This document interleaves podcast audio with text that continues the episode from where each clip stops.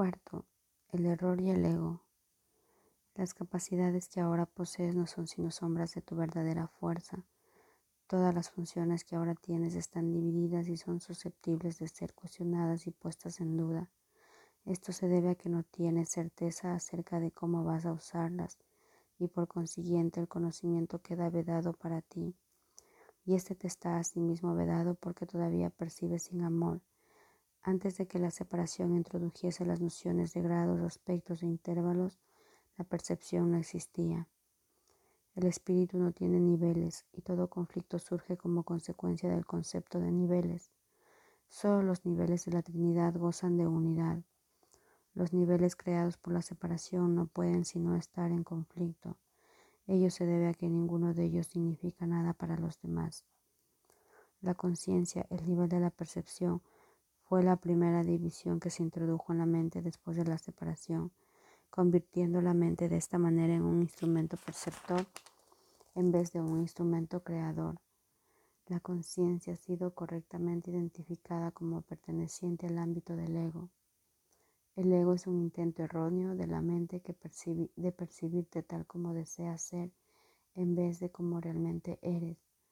Sin embargo, solo te puedes conocer a ti mismo como realmente eres, ya que de eso es de lo único que puedes estar seguro. Todo lo demás es cuestionable. El ego es el aspecto inquisitivo del ser que surgió después de la separación, la cual fue fabricado en vez de creado.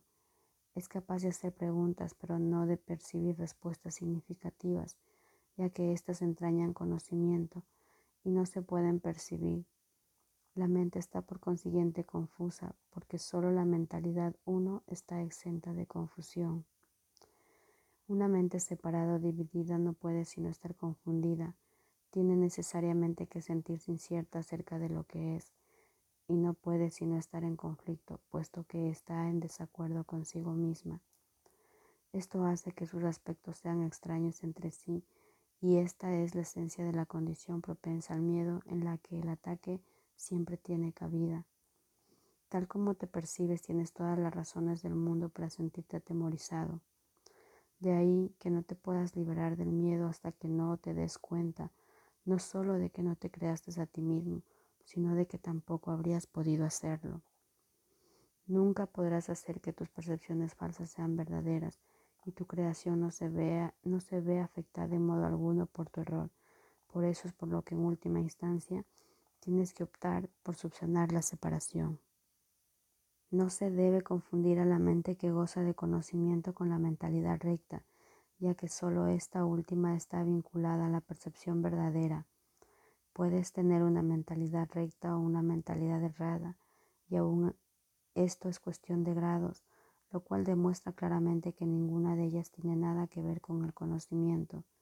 El término mentalidad recta se debe entender como aquello que corrige la mentalidad errada y se refiere al estado mental que induce una percepción fidedigna. Es un estado de mentalidad milagrosa porque sana la percepción errónea, lo cual es ciertamente un milagro en vista de cómo te percibes a ti mismo.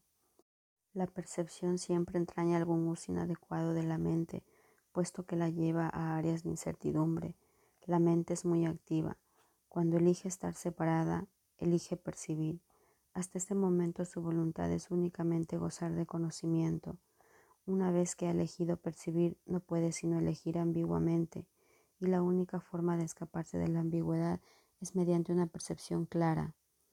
La mente retorna a su verdadera función únicamente cuando su voluntad es gozar de conocimiento. Esto la pone al servicio del espíritu donde la percepción cambia. La mente elige dividirse a sí mismo cuando elige inventar sus propios niveles, pero no puede separarse completamente del espíritu, ya que de éste es de donde deriva todo su poder para fabricar o para crear. Aún en la creación falsa la mente está afirmando su origen, pues de otro modo simplemente dejaría de existir. Esto último, no obstante, es imposible, ya que la mente le pertenece al espíritu que Dios creó y que por lo tanto es eterno. La capacidad de percibir hizo que el cuerpo fuese posible, ya que tienes que percibir algo y percibirlo con algo. Por eso es por lo que la percepción siempre entraña un intercambio o una interpretación que el conocimiento no requiere.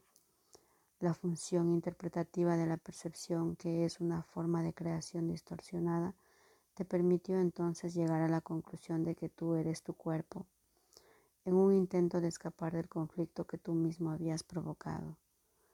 El espíritu que goza de absoluto conocimiento no pudo venirse a esta pérdida de poder, ya que es incapaz de albergar obscuridad. Esto hizo que el espíritu fuese casi inaccesible a la mente y completamente inaccesible al cuerpo. A partir de ahí se percibe el espíritu como una amenaza, puesto que la luz disipa la oscuridad, al mostrarte simplemente que ésta no se encuentra ahí. La verdad siempre prevalecerá sobre el error de este modo. No puede ser este un proceso activo de corrección, porque como ya he puesto de relieve, el conocimiento no hace nada. Puede ser percibido como un agresor, pero no puede atacar. Lo que tú percibes como su ataque es tu propio vago reconocimiento de que el conocimiento siempre se puede recordar al no haber sido jamás destruido. Dios y sus creaciones permanecen a salvo y saben, por lo tanto, que no existe ninguna creación falsa.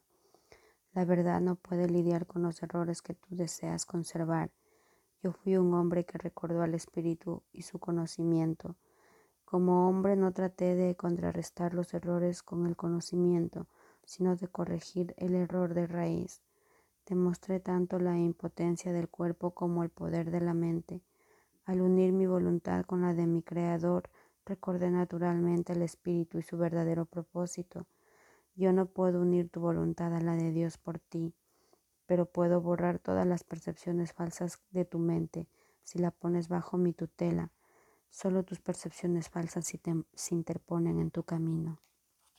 Sin ellas no hay duda de la alternativa que elegirías, pues una percepción sana induce a una elección sana. No puedo elegir por ti, pero puedo ayudarte a que elijas correctamente. Muchos son los llamados, pero pocos los escogidos.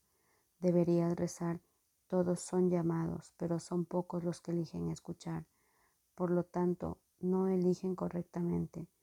Los escogidos son sencillamente los que eligen correctamente más pronto. Las mentes sanas pueden hacer esto ahora y al hacerlo hallarán descanso para sus almas. Dios te conoce solo en paz y esa es tu única realidad.